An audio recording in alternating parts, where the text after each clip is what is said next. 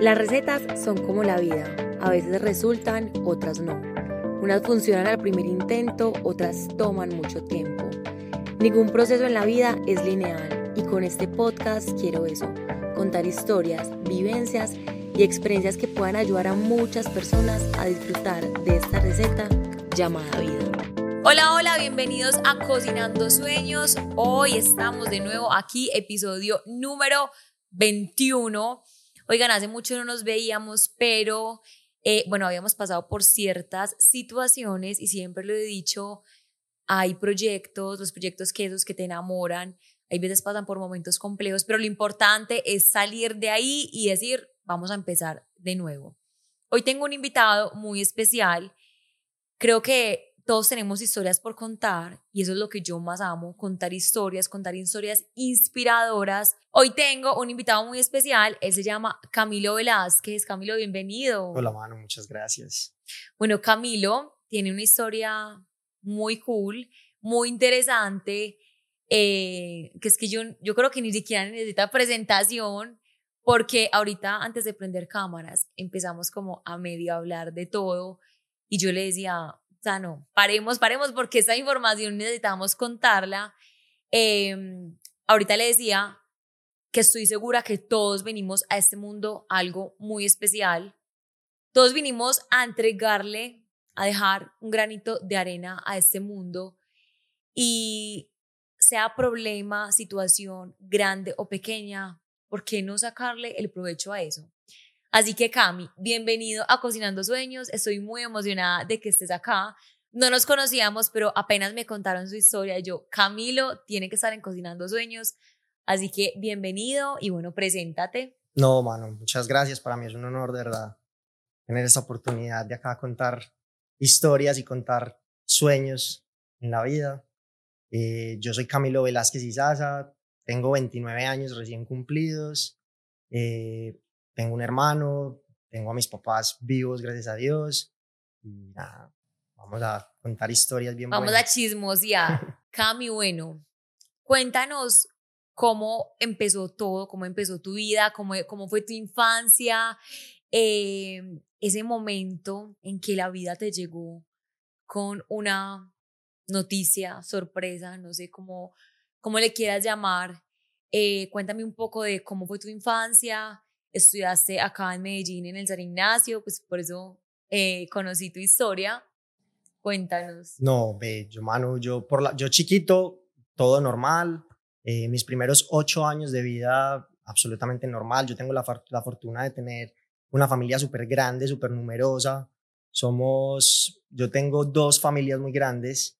Eh, la familia Velázquez, somos, yo tengo como 30 primos, y en los Isazas somos 40 primos hermanos y somos muy unidos y entonces yo tuve la fortuna de crecer supremamente rodeado eh, y estando así paseando con la familia, eh, unos tíos identificaron pues que yo tenía una desviación en la columna y, y ahí inició mi proceso de, de, de, de, este mundo de la enfermedad y, y del tratamiento médico a los ocho años. A los ocho años, eh, donde me empecé con un tratamiento que me estaban haciendo una corrección de postura con un corset y bueno, así empezó todo. En el colegio, cuéntanos cómo fue eso, o sea, tú llegas con el corset, algo diferente para, para un niño, eh, ¿qué te decían tus amigos? Porque obviamente eso es como grande. Mi historia, mi historia es súper particular en ese sentido porque,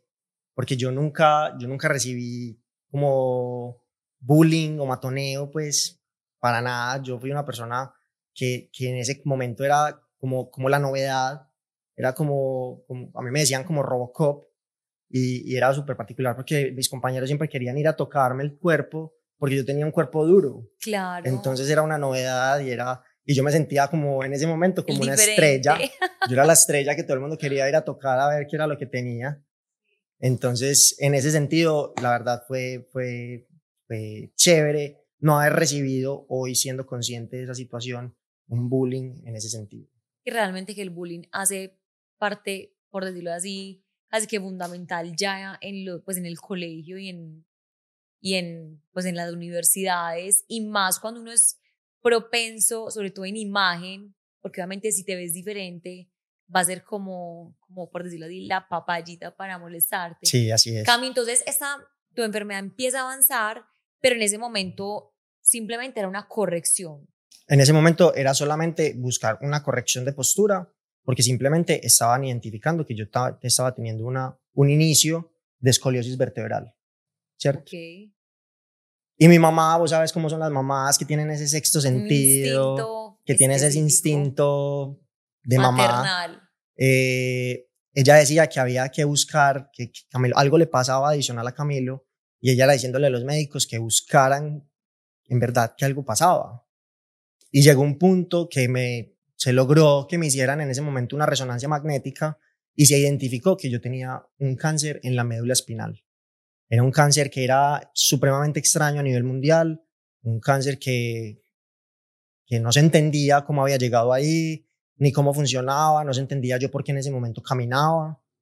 O sea, para los médicos, básicamente tú no tendrías por qué caminar. En, ese, momento, Yo, yo no tenía, pues ellos, a mí me pasó literal que llegó de un médico y él revisó los exámenes y él me preguntó, vos entraste caminando, ¿cierto? Y yo sí, yo entré caminando. Y él no, yo no entiendo, es que vos no deberías de caminar. Entonces en ese momento era como súper incomprensible y la decisión en ese momento es, hay que operar. Ok. ¿Cierto? Entonces a mí me llevaron a cirugía. Eh, en ese momento era una cirugía grande para, para mi edad. Y el médico dijo, cuando salió, de, cuando salió la cirugía, el médico dijo, yo pude haberle quitado el cáncer a Camilo. ¿Cierto? Yo entraba y se lo sacaba. Pero Camilo es una persona caminante. Si yo se lo sacaba inmediatamente, por su posición en la médula espinal, Camilo iba a quedar en silla de ruedas. Entonces él dijo, yo tomé la decisión en cirugía de no sacarlo. Entonces ahí inicia otro proceso totalmente diferente en el que ya empieza el tratamiento del cáncer, el tratamiento de quimioterapia, radioterapia. radioterapia. Yo en ese momento estuve en un proceso que, que era como una quimioterapia que estaba experimental, eh, que era en pastillas, eh, y me tomaba, yo me tomaba una tres pastillas diarias. Qué raro, nunca había escuchado eso. Era un tratamiento supremamente costoso. O sea, eso obviamente tocó hacer tutelas, De eso todo. tocó. eh, yo me to cada pastilla, se da cuenta que en ese momento valía como un millón de pesos. Y eso obviamente era una quimioterapia que igual a mí me ponía súper maluco, que yo vomitaba. Ay, no. Entonces, eh, por ejemplo, yo tengo una relación supremamente cercana con la enfermera del colegio, porque ella fue también un apoyo gigante para mí. Y entonces le pasaba que yo iba, me tomaba la pastilla, inmediatamente yo vomitaba. Y entonces la tarea era, pum, póngase guantes que hay que buscar la pastilla en el vómito. Ay, no puede ser. Literal. Y la encontraba y otra vez para adentro. Entonces, ese proceso fue súper complejo. Pero también de parte del colegio, yo soy un agradecido en general del colegio, porque cuando yo, por ejemplo, estaba en quimioterapia, entonces uno pasaba, de cada mes uno pasaba 20 días En Tirado en la el cama. hospital. Ah, en la cama. Entonces yo faltaba al colegio. Y entonces el colegio montó todo como un esquema en el que yo tenía dos compañeros y la profesora en ese momento que salían del colegio y se iban para mi casa a enseñarme lo que ellos aprendían en el, en el día. Increíble. Eh, hoy en día pues ellos son también súper amigos míos.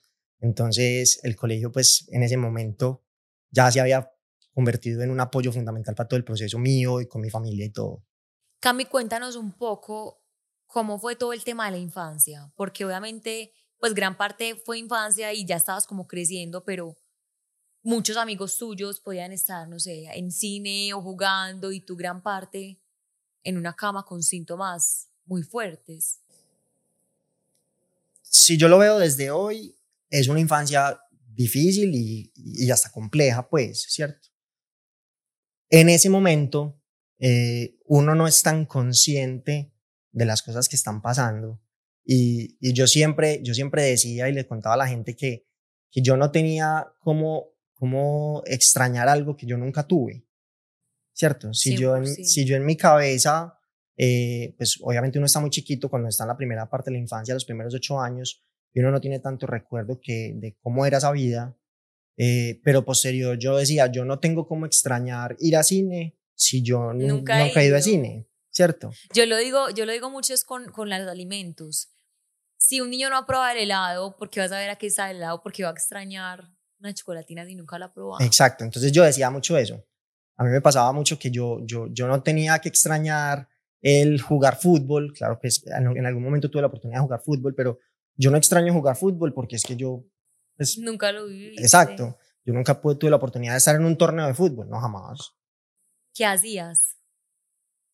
¿O qué te gustaba hacer? Yo jugaba mucho play, yo me la pasaba jugando play, yo estaba, hubo un tiempo que montaba en bicicleta y con mis amigos de la unidad, entonces yo salía a montar en bicicleta cuando podía, eh, pero, pero no, la verdad, yo pienso que es una infancia normal dentro de lo, de lo, que, de lo posible normal. Es, era complejo el tema del colegio, el tema del colegio era un poquito más difícil porque uno no podía asistir. Porque faltaba. Porque entablar una relación de amistad con, a mí, pues con los otros niños cuando uno no está yendo es más difícil porque entonces si vos faltas 20 días y vas 10, eh, entonces... Sí, hay una desconexión. Entonces, ¿quién es este niño nuevo que llegó, cierto? Pero la verdad, eh, en general, es, tiende a ser una infancia hasta, hasta normal, ¿cierto? ¿Cuánto tiempo estuviste con radioterapia, quimioterapia? Eso fueron en total el proceso por ahí tres años. Yo estaba en segundo hasta cuarto, de pronto empezando quinto. Eh, entonces, también estaba muy chiquito. Eso genera otras consecuencias posteriores en el proceso del desarrollo. Por ejemplo, cuando yo ya estaba en el... San Ignacio se divide en dos el colegio de menores y hay mayores, y cuando ya estábamos en el colegio de mayores, yo me sentía un poco perdido en el colegio y como, como si estuviese solo, ¿cierto? Entonces, por ejemplo, salíamos a descanso y yo tendía a quedarme solo en el descanso. Entonces, muchas veces yo ni bajaba al patio porque, pues, ¿para qué si yo ya no voy a hacer nada? O, por ejemplo, al principio mi hermano todavía estaba en el colegio y yo lo que hacía era salir a buscar a mi hermano de una. porque, porque yo no tenía relación cercana con mis compañeros del colegio, de mi grado. entonces yo en ese momento pienso que es donde se, empiezan a notar las consecuencias de, faltar. De, faltar al colegio. Exacto. ¿Qué sentías en esos momentos como de, no sé, suena el timbre y ¿para qué voy a bajar? Si no, pues primero no puedo hacer lo mismo que hacen todos. ¿O en ese momento todavía caminabas? Yo caminaba, en ese momento yo ah, caminaba se empezó a, a, generarse una consecuencia, es que yo empecé a tener dificultades para caminar. Entonces se notaba que yo arrastraba una pierna, eh, me caía mucho, yo iba caminando y pum, para el suelo, porque sí, ¿cierto? Eh, empezó, empezó a hacer un proceso en el que yo, el cuerpo también empezó a tomar una posición diferente, empezó a tomar una posición diferente, yo empecé a tener una jiba en la espalda. ¿Qué es una jiba? Como una joroba. Ok. Eh, el pecho también empecé a, a, salir, pues el, cuerpo humano es súper sabio y él identifica que algo está pasando y el cuerpo se adaptó a, necesitan, pues el cuerpo necesitó que eh, necesito X espacio para el corazón, necesito X espacio para el riñón, lo vamos a ubicar en tal parte, ¿cierto? El cuerpo es sabio. Y entonces yo empecé a tener como unos cambios de postura, unos cambios a la hora de caminar, que, que me hacían diferente. Claro. Y entonces yo no podía hacer las mismas cosas que hacían todas las demás personas. Entonces yo casi que optaba por quedarme en, en, el segundo piso del colegio a comerme la lonchera y a qué pasa dormir. Por tu cabeza en esos momentos donde decías, ¿para qué voy a bajar? Hubo momentos en los que yo decía, ¿y yo para qué voy a ir al colegio? Entonces, por ejemplo, pasaba que yo decía, no, yo ya no quiero ir al colegio, mi mamá, por ejemplo, siempre era, no, si no quieres ir o si quieres que busquemos otro colegio. Entonces yo siempre decía, no, yo quiero, yo quiero quedarme porque es que aquí es donde está mi hermano, aquí es donde están mis primos, y aquí es donde se, se ha graduado mi familia. Claro. Eh, el colegio es un colegio académicamente bueno, entonces yo también quiero aprender y quiero ser una persona competente. Como que también en medio de lo difícil decías, tengo que hacerlo, o sea, no me puedo quedar como en mi dificultad, por decirlo así, sino que igual tengo que avanzar. Eso, eso me parece muy importante. Y había un detalle adicional y es que Yo con todos los compañeros tenía una muy buena relación, siempre. No tenía una cercanía de amistad. Entonces no era ese que venga, siéntese con nosotros aquí en el descanso, pero era el que, el que todo el mundo eh, preguntaba. Cami, ¿qué hiciste? Cami, ¿qué vas a hacer? Eh, todos, o sea, nosotros éramos 120, todos eran pendientes De ti. de, de mí en algún sentido. Cami, cuéntanos cómo empezó a avanzar. O sea, ¿hubo mejoría en esos tres años de quimioterapia? ¿O recibiste alguna noticia? Eh, ¿Tu vida tuvo algunos cambios? Entonces, estábamos en el- cuando yo estaba en el proceso de la quimioterapia, la razón por la que terminamos el proceso eh, de tratamiento médico es porque yo un día me, a mí me dio la chiripiorca, pues y yo le dije a mi mamá, no más, no me voy a hacer nada más, no voy a tomar más esas pastillas, yo ya no quiero hacer Ya. nada de esto. Y fui como muy enfático en esa decisión. Obviamente eso fue pues un revuelo. Mi ¿Qué edad mamá, tenías ahí? Yo ahí tenía por ahí 13 años. Ok. Y entonces mi mamá eh, pues, se puso a llorar, que por- entonces, porque si yo no me hacía el tratamiento entonces me iba a morir. Claro. Eh, entonces llamaron al médico y increíblemente el médico dijo, estoy de acuerdo, Ya, paremos. suficiente. eh, Camilo no se ha visto que el tumor crezca, ni que se mueva, ni que baje, ni que nada. Vamos a hacerle a Camilo, vamos a empezar a hacer un tratamiento paliativo, ¿cierto? Que el tratamiento paliativo es cuando el paciente como, como que no hay nada más que hacer y vamos a hacer que tenga calidad de vida en, en el, en el tiempo pues que, que sigue, ¿cierto? Y yo inicié a Que tener es un tiempo indefinido. que es un tiempo indefinido, pero por ejemplo a mí al principio mm, me habían dicho, Camilo no va a llegar a, a tener 30 años, ¿cierto? Eso te lo dieron a los 13 años. Se lo dijeron a mis papás, ¿cierto? Pues yo estaba muy chiquito, ¿Y tus papás te comunicaron alguna vez esa información? ya estando grande, ya estando grande me contaban como, como "Hey, increíblemente que Camilo dijeron esto. Oh, my Y God. entonces yo empecé en ese tratamiento y yo ahí empecé mi vida del colegio absolutamente normal. Yo ya iba todos los días al colegio, yo estaba todo el tiempo en las clases, yo empecé a tener más relacionamiento con mis amigos. eh, entonces yo empecé a tener una vida casi que normal, Ok. ¿cierto? La diferencia era que yo físicamente me agotaba más, que caminaba rarito. Sí, sí. ¿cierto? Eh, por ejemplo, cuando yo empecé a crecer, entonces ya los niños chiquitos lo empezaban a mirar a uno como tan raro, Sí. ¿cierto? Eh, pero empezó a ser normal. Hasta que yo llegué a 11. Estando yo en 11, hubo un momento que tuve una... Bueno, en el proceso, un detalle es que en el proceso hubo dos situaciones en las que por accidentes en el colegio, por ejemplo, una vez estaba ahí sentado en el piso y me cayó un- uno de los grandes encima. Ay, Y por alguna razón yo dejé de mover las piernas. Y yo no era capaz de mover las piernas. Entonces, obviamente llegó mi mamá y me llevaron al hospital, pues. o sea, él, estás en el colegio, el niño te cae y no eres capaz de Y pararte yo, nada. y es como si yo hubiese perdido la movilidad de las piernas. No te puedo creer. Entonces ahí me llevaron a la clínica, entonces empezó pues, a revisar, tan, y yo volví a caminar, ¿cierto? Había sido como, como si hubiese, hubiese tenido una presión a la médula, como un golpe a la médula, pero, pero sin nada Sí. grave. Entonces ya cuando yo llegué a 11, yo tuve una enfermedad eh, básica, se de cuenta una enfermedad, una infección urinaria, Ok. y me hospitalizaron. Y en esa hospitalizada llegó el médico y me dijo, te voy a dejar hospitalizado porque te voy a hacer unos exámenes adicionales. Ah, Listo, de una. Y en esos exámenes adicionales es que el equipo de neurocirugía me hizo una propuesta de cirugía a la, para hacer una corrección de postura porque yo ya tenía una escoliosis vertebral Muy avanzada. muy avanzada. Y en ese momento la cirugía era supremamente grande, era muy compleja, pues la recuperación, yo estaba en 11, yo ya me iba a graduar del Pues colegio. estás en, en la, como en la pepa del, del grado. yo ¿no? dije, me opero y me toca tener una recuperación de mínimo seis meses. Y yo dije, no, yo no me voy a operar. Y yo en ese momento, no, yo dije, yo declino la cirugía. Yo no me voy a operar, eso era súper grande. eh, eso era que a uno le estiraban la columna, pues para ver qué flexibilidad tenía. ¿Y tus papás qué decían? O sea, eh, me he dado cuenta por lo que has contado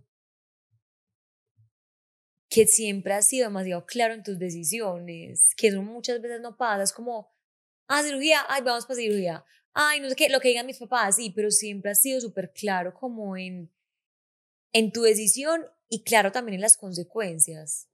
Mis, papás mis papás siempre han apoyado eh, mucho pues, la decisión que yo tome. Siempre, siempre son como yo, yo que quiero, yo como lo quiero. Mi hermano también, mi hermano es una persona súper centrada pues y clara y lo que Camilo diga, también yo siento que mi hermano fue un apoyo muy grande para mis papás en todo el proceso.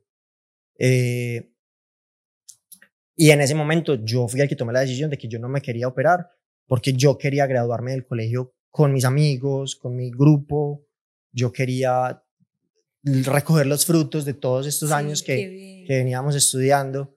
Yo dije, no, yo declino la cirugía. Y ahí seguí la vida normal, yo me gradué, inicié la universidad y yo seguí en controles médicos normales.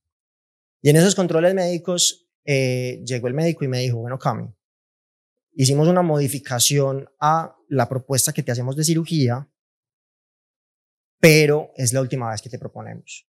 Porque ya vos sos una persona adulta, cada vez que creces empieza a ser más complejo, eh, entonces para que medítelo, porque esto es una, un tema que también usted tiene que abandonar la universidad un tiempo, usted tiene que tomar eh, un, proceso de fisioterapia, hay unos riesgos asociados a la cirugía, o sea, hay una posibilidad relativamente alta de que quede en silla de ruedas, hay una probabilidad alta de que, de que, que pues, no funcione.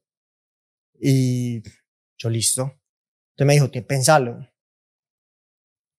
Y yo en ese momento le dije, no, hágale, listo. O sea, si ustedes me están proponiendo esto, no es porque, ay, qué rico operar a una persona. No, o sea, es porque, es, algo que, que vamos a buscar, algo para el futuro, para evitar consecuencias mayores.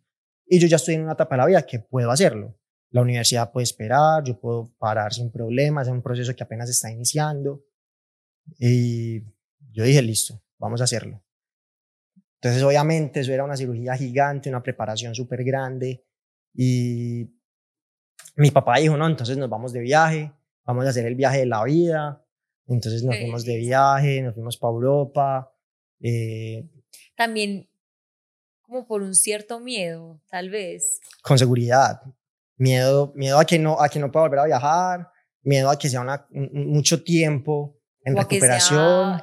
el último viaje de la vida. O, que, o que me muera, ¿cierto? Sabes que hoy, ayer me pasó algo impresionante hablando de eso de los papás, y es que yo tengo una hija de siete, siete años, dime pues, tengo una hija de seis años y ella viaja mucho con el papá. Y no me preguntes por qué ayer me cogió una nostalgia, porque hoy se fue de viaje con él, pues ahorita la recogió antes de que, pues de que yo llegara acá. Y lo primero que se me vino a la cabeza es, como papás, nadie nos enseña a amar en libertad. O sea, a ti te dan tu hijo, pues la vida te entrega como ese regalo, pero a ti no te dicen, sea, puede que mañana no esté, o puede que, no sé, o sea, ese amor tiene que estar compartido con esas alas de decir, si el día de mañana no estás acá, así lo quería la vida y te amé por el momento que estuviste en la tierra, pero me pongo como en la situación de tu papá y es decir, lo más seguro que tengo en este momento es el hoy. El hoy Camilo está. ¿Qué voy a hacer? Vámonos de viaje a disfrutar. Qué bonito eso. Sí, entonces nosotros nos fuimos de viaje, pasamos súper bueno. Eso nos fuimos, fue hasta la novia de mi hermano. Eso Todo el combo sí, vámonos todos. Eh, y cuando ya regresamos, fue que entonces empezó el proceso de la cirugía. Yo tuve como tres meses de preparación para la cirugía. Y ya pues entré a la cirugía, una cirugía súper grande, súper larga, pero en ese momento salió súper bien. Salió demasiado bien, yo como a los ocho días ya estaba caminando. Eh, la corrección de postura había sido súper buena. De hecho, yo, por ejemplo, me sentía súper bien porque entonces yo había, yo había como crecido, ya era más alto. Pues, Estirar. Literal. Eh, y empezó, y, y, yo empecé otra vez a fisioterapia y me recuperé súper rápido y yo volví a la universidad. Y yo empecé mi vida casi que otra vez normal. Caminando. Caminando, yo manejaba carro, pues todo, ¿cierto? Cuando a los seis meses hubo un momento que a mí me habían puesto un par de barras para sostener la columna y una de esas barras se reventó. y yo sentí cuando el pa, yo, ay. No. Y literal, entonces para la clínica pues de una. Y el médico, ah, sí, se reventó una barra. ¿Y eso es normal que pase? Eso es normal que pase, pero es normal que pase más adelante, cuando ya, cuando ya la estructura de la columna está como otra vez sólida, que tiene, recupera como su, su flexibilidad y revienta las barras, ¿cierto? En mi caso se reventó porque la barra no, no fue capaz de sostener el tamaño de la, de la escoliosis. Entonces el médico le tocó entrar a cirugía otra vez y me reemplazó la barra. Y yo seguí mi vida normal. Y a los seis meses se volvió y se reventó. Literal. O sea, como que duraba seis meses. Y yo dije, güey, pucha, va a empezar mi vida que yo cada seis meses tengo que estar en este, en este trote. Y pasó algo muy bueno en esa, en esa segunda vez que se rompió. Y es que la posición en la que quedó la barra a mí no me incomodaba. Y el médico me dijo, si no te incomoda, no te opero. Yo entonces no me operé. y yo seguí, yo seguí mi vida con la barra rota. Y hacía cuenta que por ahí a los tres meses se reventó la otra. Entonces ahí ya así fui y ya sí dijo, no, no te puedo dejar sin... La tercera cirugía. Entonces, tercera cirugía. Y en, esa, en ese proceso empezó que eh, se reventó y empecé el proceso a que se reventaban y había que cambiarlas. Y llegó un punto que me dio una bacteria. Entonces ya empezó otro proceso totalmente diferente en el que los médicos no se ponen de acuerdo. El médico intervencionista dice que a Camilo no le puedo retirar las barras porque Camilo pues, básicamente se desarma si no tiene ese apoyo, pero el, el médico, el infectólogo, dice que es que si no se la quitan, entonces cómo lo vamos a aliviar si él no tiene cómo llegar el medicamento al, a la barra. Una cantidad de opiniones. Exacto. Entonces, por ejemplo, mi mamá decía como, ay, no, pero entonces pónganse de acuerdo ustedes qué van a hacer. Favor, pues, y, y empecé un proceso, pues, que, que ya hoy en día yo tengo 27 cirugías de columna. 27, yo no te puedo creer. 27 cirugías de columna. Esos 27 fueron en tres años, tres años, cuatro años. Y resulta que en ese proceso eh, hubo un momento en que yo, una tan seguida de otra, yo empecé a perder mi estado físico, yo ya, pues, a nivel de respiración, yo ya no tenía la misma capacidad eh, aérea, yo ya no tenía, pues yo ya no caminaba nunca, estaba en una cama todo el día. Y de la nada yo empecé a perder la movilidad. La capacidad de mover las piernas. Y literalmente fue un proceso en el que yo un día caminaba y al otro día no. Y al otro día no. O sea, literalmente un día yo, eso fue un 31 de diciembre, y yo era el conductor elegido de la fiesta con mi familia. Y yo ese día estaba maluco, estaba maluco. Llegaron las 12 de la noche y yo le dije a mi mamá, o nos vamos ya o yo no manejo, porque yo no iba a ser capaz. Y nos fuimos, yo manejé hasta la casa, y llegué a la casa y literalmente le dije a Daniel, mi hermano, Dani, cárgame que no soy capaz de, de llegar a la habitación. Y Dani me cargó y al otro día yo ya no caminé más. Y nos fuimos para el médico y yo llegué en silla de ruedas y él era como, ¿qué pasó? O sea, y él como que se sentía culpable porque él decía, yo, yo te juro que yo no toqué nada para que generara ese, esta consecuencia. ¿Y siempre era el mismo médico? y siempre era el mismo médico. Y entonces yo inicié otro proceso totalmente diferente en el que a uno la vida le cambia absolutamente. El simple hecho de vos poderte mover de un lado a otro libre y después ya no te puedes... Por voluntad propia. Y ya no te puedes ni siquiera casi que limpiar la nalga solo, pues. Entonces, tenés que aprender a vestirte, tenés que aprender a bañarte, tenés que aprender a manejar una silla de ruedas, eh, cómo hago para sacar mi silla de ruedas y cuál es la silla de ruedas que yo necesito, ¿cierto? Entonces empieza todo un proceso nuevo. Y desde ese momento que tú dijiste, después del 31, hasta el sol de hoy no volviste a caminar. Yo no volví a caminar. ¿Y Hace qué- qué siete sen- años. ¿Qué sentiste? O sea, como que en ti existía al- alguna esperanza o existe. Fue muy particular porque en ese momento yo no me sentí como... pues Yo no entré en esa, en lo que uno diría como, es normal que entre en una depresión. O es normal que, para nada. Yo siempre fui como, no, listo, entonces, ¿qué hay que hacer? Entonces, ¿a dónde hay que ir a conseguir la silla? Y entonces yo como aprendo a manejar una silla. Yo en ese momento, pues yo levantaba la silla y pf, me iba para atrás de una. Ya hoy en día yo tengo, por ejemplo, un control de silla de ruedas No es que cuando llegó bueno. y, y yo como que, ¿qué es esto? Eh, y en ese momento era, yo, era, yo estaba haciendo mi proceso de recuperación física, pero a nivel mental yo estaba súper bien. Pues yo, yo no tuve ese proceso de depresión en ese momento. Ese momento me llegó después. Yo tuve una etapa de depresión, pues, de que a mí me internaron en una cosa de esas, de, de- yo estuve internado. ¿Al, al cuánto tiempo? Eso fue a los tres años. O sea, a ti te operan otra vez y te cambian las barras. Muchas veces. Exacto, muchas veces. Pero ahí entonces llega diciembre, todo. Después de que ya no caminabas, llegaron los tres años y ahí entraste como en ese... En depresión. Como que ya caíste otra, como que dijiste, ya, esta va a ser mi vida. Sí, y, y, y cae uno en cuenta de lo que es esta vida. Y cae, yo ya viví lo que es, eh, y yo ya no puedo bailar, y yo ya no puedo ir al estadio, y yo ya no, y yo entonces yo cómo voy a, a cortejar a una niña, a mí no, a mí nunca me va a volver a pagar bolas una niña.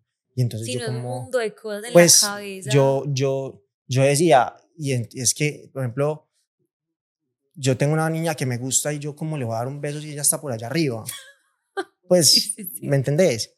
Y, y todo en detallitos así. Entonces conseguir trabajo y entonces ir a estudiar. Yo la universidad en ese momento no estaba preparada Sí, ¿qué voy a para tener una persona con discapacidad y en ese momento yo decía, yo quiero estudiar, yo puedo estudiar virtual, pero no me aceptaron que yo pudiese estudiar virtual en ese momento.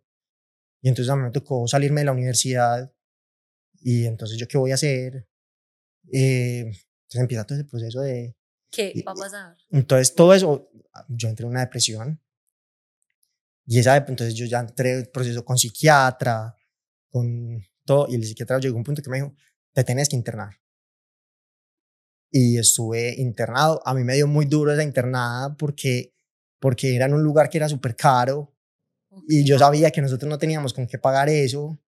Entonces yo todos los días me levantaba como, "Ay, Estresado. un millón más. Un millón. No. Hoy me despierto, chin chin. Sí, literal. Entonces... ¿Y cómo fue, ese, cómo fue ese proceso de estar internado? O sea, uno hay veces lo ve muy como en las películas, pero pues como que nunca he tenido a alguien cercano que viva eso. En mi caso, era como estar en un hotel, literal. Pues, Cinco estrellas. sí, o sea, allá están internadas personas eh, de, de- con diferentes problemáticas, ¿cierto? Entonces, al que es el drogadicto, pues él tiene una experiencia totalmente diferente, porque puede estar en un síndrome de abstinencia, Claro. ¿cierto? O al que es el ludópata, tiene otra experiencia totalmente diferente, ¿cierto? La mía, al ser una depresión, pues, básicamente yo era estar acostado en la cama todo el día porque yo no quería hacer nada. Y eran los, pues, los, los trabajadores de allá como, hey, tienes que salir, tenemos actividades, vas a hacer esto, vas a hacer esto, vas a hacer esto, vas a hacer esto. Y por decirlo así, te obligaban a salir como. Y yo no zona. quería, y yo no quería, y yo no quería. Entonces la estrategia era, por ejemplo, llevar a primos míos que eran cercanos a, venga, que sí hay que sacarlo de la habitación y, y hay que ponerlo a hacer las cosas. Tu pensamiento era, no me quiero parar de la cama. Yo decía, yo no quiero hacer nada, pues, qué pereza, me daba literal, yo no quiero hacer nada, qué pereza. ¿Alguna vez pensaste en quitarte la vida? Sí, también. Esa fue la razón por la que terminé allá. O sea, ese fue como el detonante. Como el, no, este Ya. detonante hay que llevarlo para allá. Y, y yo duré 10 días allá. Ok. Y yo básicamente casi que yo dije, no, yo ya estoy muy bien, yo ya no quiero hacer nada.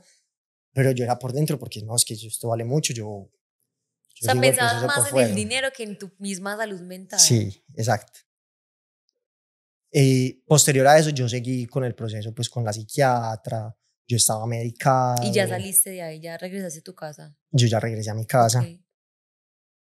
Y yo estaba medicado y yo empecé a tener como un cambio de vida eh, en torno a que tuve, empecé a tener más actividades, empecé a tener como otros amigos con los que conversaba y tenía, eh, hacía actividades en las que yo me sentía cómodo al hacerlas. Eh, mis amigos más cercanos del colegio siempre, la verdad, siempre estuvieron ahí y ellos siempre eran, no, vamos para donde Cami, eh, que vamos a jugar juegos de mesa en la casa de él o vamos a salir y vamos a ir a comer a un restaurante y ellos aprendiendo a cómo se maneja el tema de la silla de ruedas, cómo se carga, cómo se lleva, cómo se mueve. Sí, que- como aprendiendo de tu nueva vida. Exacto. Eh, que si vamos a ir a, a una discoteca, entonces, ¿y cómo, se, cómo entramos acá en la discoteca? Si eso casi siempre son los sótanos y yo no conozco la primera que sea en el sótano y que sea accesible. Y todo eso con mis amigos, yo, yo, no, yo llego a un punto que dije, yo voy siempre, porque es que yo sé que si ellos me tienen que echar al hombro, me echan al hombro. O sea, es fácil. Si me echan al hombro, me echan al hombro y allá llegamos. Ok. Y tuve un cambio como en la mentalidad en la que en la que yo empecé a tener otra vez mi vida normal. Eh, yo tenía, por ejemplo, la, yo tenía una amiga muy cercana y, y ella siempre me apoyó mucho como vas a- vos vas a conseguir novia, vos vas a tener la posibilidad de estar con alguien, eh, vos sos una persona que vale mucho, sos un tipo demasiado inteligente. Entonces, como que me ayudó a cambiar esa mentalidad y A darte seguridad. a darme seguridad, literal. Y te hace, pues, y, y, y el cambio de mentalidad eh, es impresionante porque a- cuando yo caminaba, yo tampoco conseguía novia. Pero era por lo mismo, porque mi mentalidad era es que yo arrastro la pierna, es que yo soy más bajito porque yo me mantengo Si encurvado. siempre veas como lo negativo. Exacto.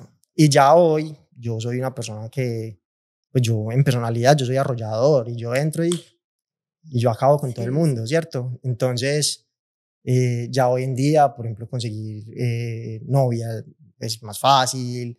eh, en su momento, pues yo estaba soltero y, y no, yo llegó un punto que yo salía cada ocho días con una diferente Letecito. con los letecitos literal. Y entonces la mentalidad cambió. Qué bueno. Ahí es Y- donde decimos realmente cómo nos sentimos exterioriza al mundo. Y yo que, entonces yo también eh, solté el tema de la universidad. Yo dije, no importa que yo no me gradúe de, de esa universidad reconocida que tenemos en la, en la ciudad, sino que me gradúo de otra que no tiene tanto reconocimiento, pero, pero que yo la conocí y gratamente sorprendido. O sea, qué nota de donde yo me gradué, me siento orgulloso. Y ¿De dónde te graduaste? yo soy del CEIPA. Yo soy profesional del CEIPA. Y, y uno dice, la gente porque está metido, porque yo era también así, en que yo tengo que ser de, De de ciertas AFIT, o yo tengo que ser de UPB o de la escuela, eh, es que son las mejores. No, también hay otras que, están, que son muy buenas y uno las desprecia solo porque no tienen nombre. Total. Yo me di cuenta de eso. Y a mí me dio muy duro ese cambio y yo no quería, y yo estuve un año sin estudiar solamente porque yo decía, no, es que yo no me voy a, yo voy a esperar que yo pueda ir a AFIT. Y mi papá es profesional del CEIPA. Él me decía, Cami, no importa, hágale. Yo no. Y estuve un año de que no. Hasta que dije, hasta que me ganó él, no me quiero atrasar. Yo ya no me quiero atrasar más, entonces yo tengo que empezar a estudiar donde sea. Y yo decidí irme para allá y me pareció muy, muy buena, demasiado. Cami, hay una cosa que a mí me parece un poco compleja y lo digo desde este mundo exterior, pues que obviamente no, no tengo muchos familiares en tus condiciones, eh, no tengo familiares pues como en una cierta condición. Yo veo, puede ser ignorancia, pero siento que la ciudad, pues Medellín, donde vivimos, hay muchos lugares que no son apropiados para las personas eh, pues en silla de ruedas o en alguna cierta discapacidad. Ejemplo, una discoteca, casi siempre son que el sótano, a diferencia de Estados Unidos, que es todo, tiene que tener eh, que la entrada, que esto, porque si no, no lo dejan abrir un negocio. Acá es como, Lo raro es encontrar un lugar que tenga eso. Es, es impresionante la dificultad a nivel de infraestructura que tenemos en la ciudad yo hago parte de los privilegiados y yo, por ejemplo, yo tengo carro, yo manejo carro, y, pero si yo no tuviese carro, literal, yo no sé yo cómo me movería en la ciudad. ¿Y cómo manejas? El carro es un carro automático que uno manda a adaptar, uno manda a ponerle como una adaptación para manejarla con las manos. Eh, la verdad es un sistema que uno lo ve súper sencillo, pero es súper bacano. Y nada, pero y, para mí siempre fue súper importante eso. Yo, yo, yo tenía, yo, yo vi que yo no iba a volver a caminar y yo a los dos días yo ya estaba preguntando qué tenía que hacer para que mi carro fuera adaptado. Porque yo sabía que eso era una libertad para mí, eso es independencia, eso es no tener que, que tener a mi mamá o a mi novia al lado siempre. Es que yo puedo ir al centro comercial solo. Yo me voy solo. ¿Y cómo te bajas? Uno, estas, son unas sillas, estas sillas de ruedas son unas sillas de ruedas que se llaman sillas de ruedas activas. Entonces uno se monta y uno la, la va desarmando y la va montando como por partes, al carro. Exacto. Para eso también se necesita una preparación, uno, aprende pues a hacer el proceso y uno tiene que irse y montar la silla 15 veces para cogerle el tiro pues a la vuelta y también hay veces que yo digo, estoy muy cansado, yo no la voy a montar. Entonces yo a la primera persona que pasa, hey, me ayuda a montar la silla de ruedas, y me ayudan a montar el carro. Y ya, es perder esa pena, es... Porque al principio es uno como, ay, ¿será que le digo? Y le molesta. No, Nada, al primero que pasa y si me dice que no, le digo al que sigue. Ya, listo.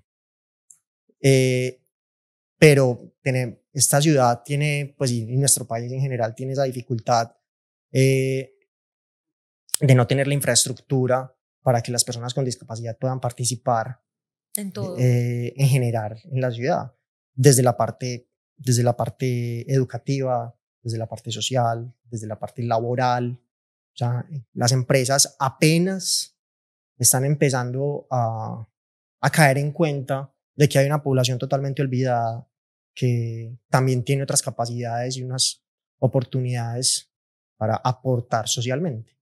¿cierto? Cami, ¿alguna vez en tu infancia o a los 15, a los 16, se te vino a la cabeza como, es que yo no tengo futuro o mi futuro no está cercano? Sí, claro. No, uno siempre tenía la duda de qué iba a pasar, qué iba a pasar, qué iba a pasar. A mí me lo decían los médicos, es posible que en algún momento vos dejes de caminar. Y uno era como, ¿qué va a pasar en ese momento? ¿cierto? Eh, y entonces uno empezaba a decir, como, entonces yo en ese momento me voy a tocar quedarme en la casa, encerrado, porque yo en ese momento yo ya no voy a volver a participar y yo no voy a volver a salir con mis amigos y yo no voy a salir a rumbear y yo no voy a ir a una finca, ¿cierto? Y literal, yo creo que en mi personalidad todo lo contrario, o sea, yo, yo de mi grupo de amigos, yo soy la persona más activa, soy el más amiguero, a mí me molestan porque yo soy el que le dice sí a todo, entonces, el año pasado viajé como, como seis o siete veces a la playa, porque entonces me iba con un grupo, luego con el otro, luego con el otro. Yo a todos les decía que sí. Y, y, yo creo que es un tema también de... Actitud. Actitud, netamente. Eh, hay muchas cosas que uno definitivamente no puede hacer, pero también son cosas que uno acepta que no las puede hacer y ya, y hace otras, ¿cierto? Eh, por ejemplo, es muy raro que yo vaya a conciertos. Los conciertos son espacios que no son accesibles. Entonces, Qué fuerte eso. Eh, los espacios que, que determinan para las personas con discapacidad casi siempre son espacios que son las personas relegadas. Nos encontramos un huequito allí para poderlos poner. O, o, es necesario que para que la persona pueda ir es que tiene que comprar el palco porque si no, entonces no puede ir. Total. ¿Cierto? Y yo decidí, yo dije, no, voy a ir al que yo diga, tengo la plata para pagarlo, si no, no voy. Y no pasa nada. Entonces, yo pienso que la vida cambió en muchos sentidos, pero también llegaron otros en los que aprendimos demasiado, en los que, por ejemplo, yo me siento orgulloso o me siento muy bien porque en verdad, gracias a mí, un montón de gente, de mis familiares, de mi entorno, de mis amigos, empiezan a ser conscientes de la necesidad de un cambio en nuestra sociedad y en nuestros espacios, de que no cuestan nada. cambios que es simplemente generar una conciencia de, que ahí estamos nosotros. Y como acabas de decir, un cambio de actitud. Un cambio de actitud. Cami, ¿crees que tu familia ha sido un salvavidas en este proceso? Gigante, gigantesco, fundamentales desde el día uno. Y estoy hablando de mi núcleo, que son mis papás y mi hermano, hasta mis tíos y mis primos. Eh, 80 primos. Pues es impresionante el apoyo que yo tengo de parte de todos ellos. Es impresionante la forma como todos ellos pues, asumieron la situación de tener un familiar en condición de discapacidad y, y hacer todo lo necesario porque, porque en verdad esta persona no se queda encerrada en la casa. Absolutamente, es impresionante la forma como, como mi familia tiene ese chip de, de que todos podamos salir adelante. ¿Y tú los contagiaste de eso? Hay, hay, hay algo que es demasiado bacano y es que yo veo en ellos esas ganas también de replicar todos esos conocimientos que aprenden desde mi experiencia y de la de ellos basado en, en, la, interacción conmigo a todos los temas de la ciudad. Y el hecho de que nosotros seamos tantos hace que en verdad se genere una ola de cambios en la ciudad y eso a mí personalmente pues me genera muchísima alegría, muchísimo orgullo de mi familia y ellos siempre han sido eh, la primera línea de apoyo para mí, la primera línea de amigos, para mí siempre ha sido fundamental ese grupo de personas. Cami, ¿no crees que, que Dios, la vida, te mandó una labor muy grande para este mundo? Yo, yo siempre he sido muy, muy reacio a, esa, a ese enfoque de la vida. Cuando yo estaba chiquito, me pasaba mucho que, por ejemplo, se acercaban las tías de mi mamá o las amigas y, y es el tan lindo, el, el, ay, no, es que tan teso. No, no, no, espérate, no. Yo teso no soy. Y yo he llorado y yo he comido mierda y yo he, yo, yo simplemente estoy viviendo a, a mis capacidades. Y habrá un día que yo pueda hacer las cosas y habrá otro que no. Y el hecho de que uno piense que me traje, me, me, me mandaron a hacer una labor o no, no sé. Yo estoy aquí es hacer lo que yo sienta que debo hacer y lo que yo, lo que yo, la forma como yo quiero vivir. Con mis herramientas. Con mis herramientas. Hay un, un por ejemplo, yo en este momento eh, llevo, yo, yo tengo siete años de estar en silla de ruedas. Eh, llegó un punto que me llegó la oportunidad de trabajar eh, en un entorno de, para apoyar el desarrollo de las personas con discapacidad y cada vez estoy metido en ese mundo y cada vez estoy más, venga, es que yo tengo herramientas a nivel, a nivel estructural, a nivel mental, a nivel económico, para que todas estas personas puedan tener eh, otras oportunidades de vida. Yo, en este momento, me siento satisfecho de poder estar enfocado en ese mundo. Cami, ¿tu sueño más grande? En este momento mi sueño más grande es vivir la vida al límite cada día y ojalá que uno llegara a tener impactos sociales donde pueda mejorar las vidas y cambiar las vidas de muchas personas. Qué bonito eso.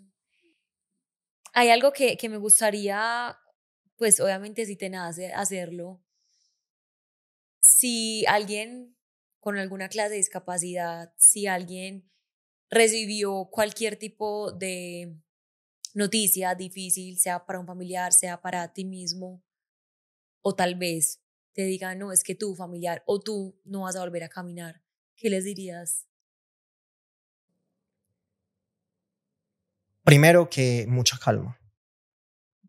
Lo primero en la vida es tener serenidad en cada una de las situaciones que tiene uno en la vida. Y segundo, hay que vivir la vida con todo lo que trae. Y todos los momentos, hay momentos que son muy duros, pero si uno tiene la capacidad de ver la lucecita de cada uno de esos momentos, eh, con seguridad que, que todo va a salir bien. Siempre. Así es. Jami, algún libro, documental, algo que tú digas, me inspira, me ayuda eh, o ha sido como un apoyo, porque uno siempre tiene como esas cositas que, que uno se va como a su interior y busca como, pues me, me ha pasado que en momentos muy difíciles siempre busco como, pues en mi caso, la, la lectura. A mí un, un, libro, un libro que me gustó mucho en un momento que es ¿Qué harías si no tuvieras miedo? de Borja Vilaseca. Ese libro me gustó mucho. Eh, yo tiendo a, a, tener más lecturas de, de, de, temas como de desarrollo económico. Pues como, por ejemplo, hay otro que me gusta mucho, que sirve como para las finanzas personales, que es... Sí, lo que sea, no solamente el, como el hombre, el hombre más rico de Babilonia. Okay. Me pareció súper bueno. Eh, no, yo pienso que, que yo, por ejemplo, soy una persona que me gusta mucho el anime. Y yo encuentro en el anime un montón de herramientas eh, de desarrollo mental y espiritual que es impresionante. O sea, el anime por lo general está muy, muy segregado a que la gente ve como no es que esos muñequitos. Sí, sí, Pero eso, infantil. la infantil, exacto. Pero la, el nivel de trama que eso tiene a la hora de crear en verdad enseñanzas para, para las personas es impresionante. Bueno, les cuento que yo no conocía a Camilo y me voy con, con una enseñanza muy bonita y es que cuando nosotros tenemos todas las herramientas, digo herramientas del cuerpo, que nuestro cuerpo funcione bien, que tengamos salud, que lo tengamos todo, que realmente vivimos en una burbuja, se nos vuelve paisaje eso, se nos vuelve paisaje levantarnos, poner los pies en el piso, ir al baño, lavarnos los dientes, cuando hay gente que, pues que no va a volver a, a que eso pase. Me voy con, o sea, con la enseñanza más grande y es con tu actitud, o sea, increíble, increíble que aún así uno a veces teniéndolo todo, por decirlo así, se queja por bobadas. Ay, es que no sé qué, ay, es que el pelo, ay, es que el cuerpo, ay, es que... Y, y tu actitud como de chao para adelante, es que la vida, vivir la vida con lo que trae, de verdad que me inspira y me emociona. O sea, todo el episodio estoy como... hay, hay, hay, hay una cosa que es muy bacana, pues a mí me parece muy interesante, y es que yo recuerdo que, que, que lo que te decíamos al principio, yo no, cuando yo no extraño algo, yo no tengo, pues yo, yo no lo conozco, yo no tengo por qué extrañarlo. Yo sí extraño, por ejemplo, lo que tú mencionabas, de ir al baño. Tener la capacidad de ir al baño. Pero entonces yo me acuerdo que yo iba al baño y cuando uno eh, si lo soltaba la vejiga, se sentía un placer. Sí, como. Como, como, ajá, como el ah. Por ejemplo, yo, yo, yo, yo le digo a mis amigos, hay veces, venga, cuando usted vaya al baño, esa sensación de, de placer, cámbiala en agradecimiento. Esa, que, que, ese, que ese sea el detalle que te recuerde que, ah, que nota que yo puedo hacer esto, que nota que a mí no me toca andar por ahí con pañal y que yo no voy a orinarme en la calle. Total. ¿Cierto? Porque el detalle es, es juntar la parte placentera con la parte de la gratitud. Qué bonito. Cami, ¿dónde te podemos encontrar? En redes. Estoy en todas las redes. Eh, la red que más estoy eh, activo es Instagram, que es cami.velázquez sobre ruedas. Eh, bonito ese nombre. también estoy en Twitter, estoy en TikTok.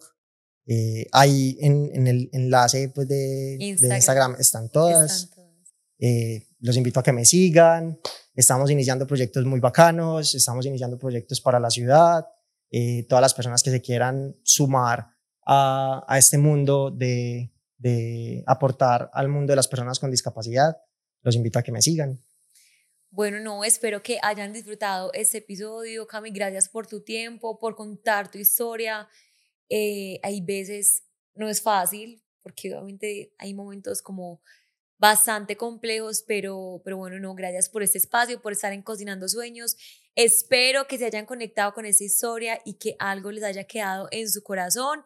Recuerden, eh, si no me siguen, arroba Manuela López Me y eh, Cocinando Sueños y activar las notificaciones en YouTube. Y bueno, nos vemos en un próximo episodio. Chao.